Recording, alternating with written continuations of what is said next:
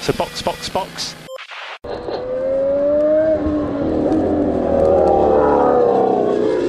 Bom dia! Sejam bem-vindos ao sprint de notícias do Box Box Box, sua pílula diária de Fórmula 1 para acelerar o seu dia.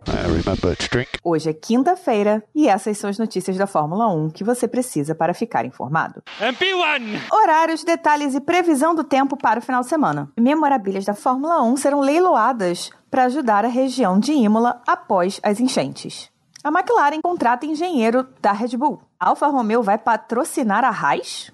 Eu sou Aninha Ramos e este é o sprint de notícias de hoje. Oh, really? Okay.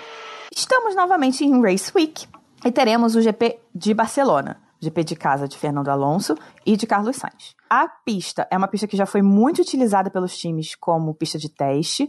Todo ano, o teste que esse ano foi no Bahrein era na Espanha. Então é uma pista que é super conhecida pelos times. Eles têm dados de anos e anos a fio, mas ela teve uma modificação. Todo mundo sempre reclamou da última chicane, a chicane ali antes da última curva, né, da curva da vitória. Porque diminuía muito o ritmo dos carros, dava uma sensação de que travava as disputas, porque os carros não conseguiam ah, pegar velocidade suficiente para, de repente, passar com DRS na reta, enfim. Dava uma sensação de, de travar a corrida. O circuito de Barcelona finalmente fez a mudança, tirou a chicane e vamos ver o que vai acontecer. Esse traçado já foi utilizado antes de 2016, né? E é conhecido de pilotos como Fernando Alonso e Lewis Hamilton, mas vai ser novo para muita gente. Além disso, isso muda também um pouco das características da pista. Ela era uma pista que forçava mais a traseira e agora ela vai passar a ser mais neutra e forçando talvez mais a dianteira esquerda. O Charles Leclerc fez questão de dizer que acha que os pneus dianteiros esquerdos vão chorar a corrida inteira. Também há análise de que o tempo de volta deve ser em torno de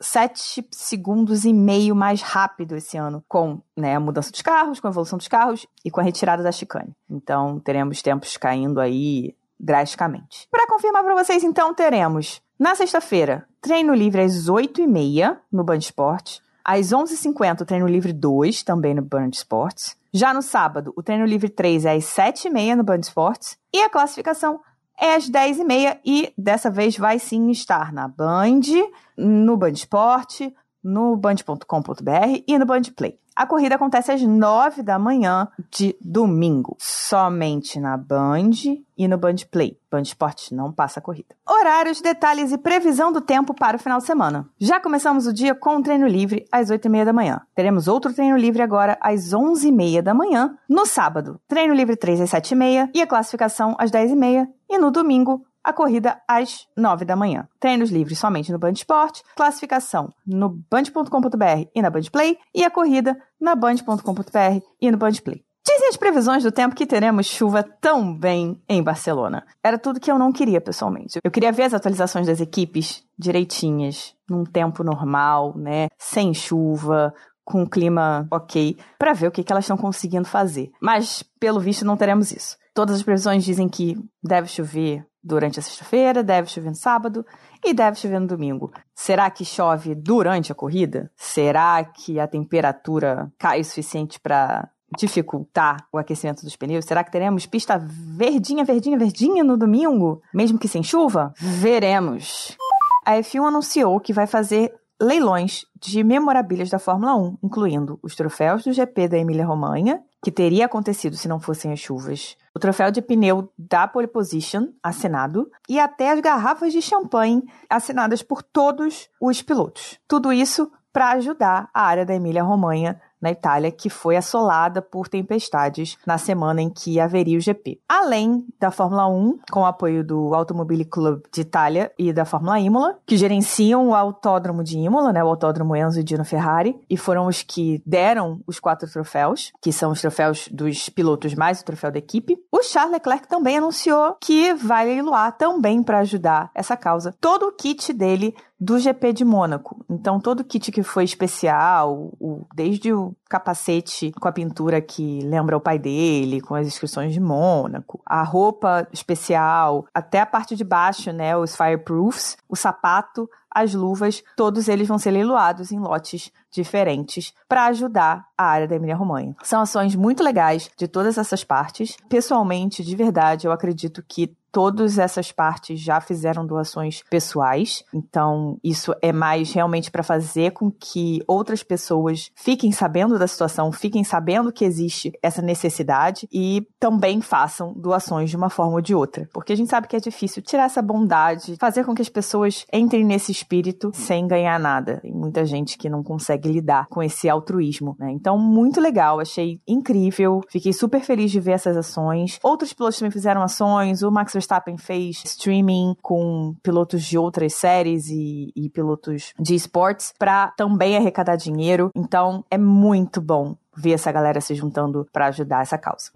A McLaren, que está em eterno processo de reestruturação, agora contratou para 2024 o engenheiro-chefe da Red Bull, Rob Marshall. Esse cara foi simplesmente parte integrante responsável da Renault campeã de 2005 e 2006 junto com o Alonso e dos quatro anos de vitórias da Red Bull com o Vettel de 2010 a 2013. Então é um cara que assim não há dúvidas de que ele é um puta profissional. Hoje ele estava trabalhando mais na parte do Red Bull Powertrains, né? E agora vai para esse desafio na McLaren depois de 17 anos na Red Bull. Ele só começa em 2024, como eu disse, mas já está saindo agora da Red Bull para poder cumprir o tempo que ele precisa ficar fora, que eles chamam de gardening leave, para ele levar menos informações, vamos dizer assim, ter menos conhecimentos de dentro da Red Bull para levar para a McLaren. Isso significa que vai levar menos conhecimento de fato? Acho que não. Muita coisa ali, ele sabe, tá na cabeça dele, ele aprendeu, ele viveu e por mais que ele não tenha informações concretas, né? Não vai fazer uma espionagem industrial, muita coisa tá na cabeça dele. Ele sabe como a Red Bull funciona, virada de cabeça para baixo. Então, para a McLaren é uma contratação excepcional para tentar, de fato, sair desse marasmo que eles estão, que 2021 foi um ano bom e na hora que virou para 2022, eles travaram completamente, né? O André Stella, que é o chefe da McLaren, tá super empolgado, falou exatamente de como ele tem muita experiência, são 25 anos de experiência no automobilismo, que ele tem conhecimento, que ele tem expertise, que a McLaren está contratando muita gente para tentar exatamente sair dessa situação, que eles têm a ambição de brigar por campeonatos, mas que não estava dando certo e agora eles estão trabalhando para desenvolver e capacitar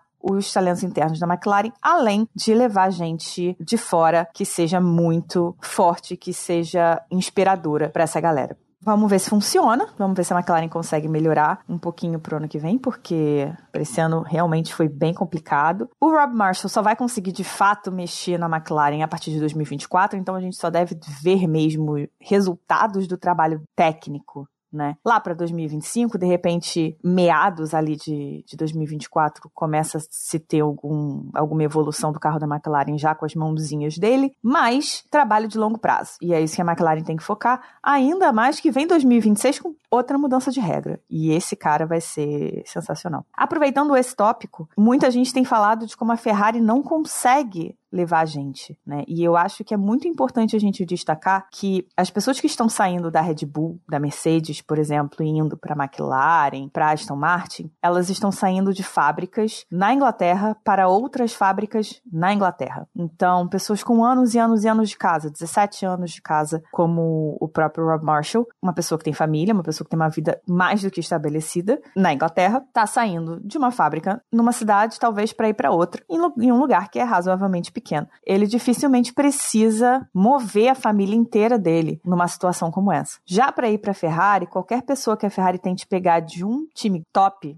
Red Bull, Mercedes, por exemplo, vai ter que sair do Reino Unido e mudar para Maranello, uma cidadezinha minúscula no meio ali da Itália, sair de um país que hoje não está mais na União Europeia para um país da União Europeia, mudar todo o regime de impostos, mudar a família inteira de país, botar, sei lá, os filhos para aprender num idioma que eles não conhecem, mexer no seu cônjuge, ou seja, o cônjuge pode ter um trabalho forte na Inglaterra e aí você tem que lidar com aquilo e conversar com seu cônjuge para você ou mudar sozinho e não levar a família, ou mudar todo mundo e como é que você faz com a sua família. Então, acho que além de uma questão financeira para Ferrari, porque eu tenho visto muita coisa nessa seara, tanto de financeira quanto ah, as pessoas não querem ir para Ferrari porque a Ferrari queima os, os, os profissionais, enfim. Mas eu acho que muito além disso, as pessoas estão esquecendo essa situação humana. A gente está falando de pessoas que têm suas famílias, que têm suas vidas. Hoje, trabalhar na Mercedes ou trabalhar na Ferrari, ou até na McLaren,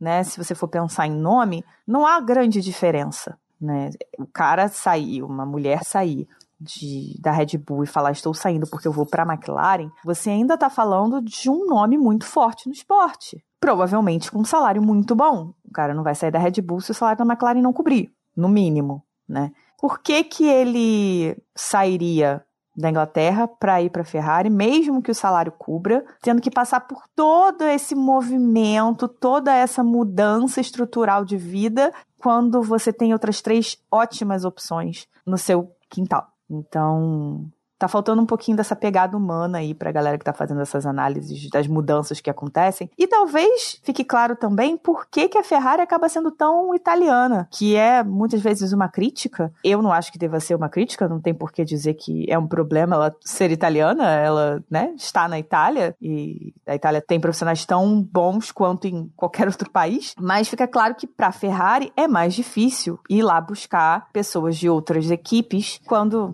a maior parte das equipes está com fábrica na Inglaterra, né? Funciona na Inglaterra e para uma pessoa, um funcionário sair dessa equipe, ele vai ter que mudar completamente de vida, mudar de país, mudar toda a sua estrutura.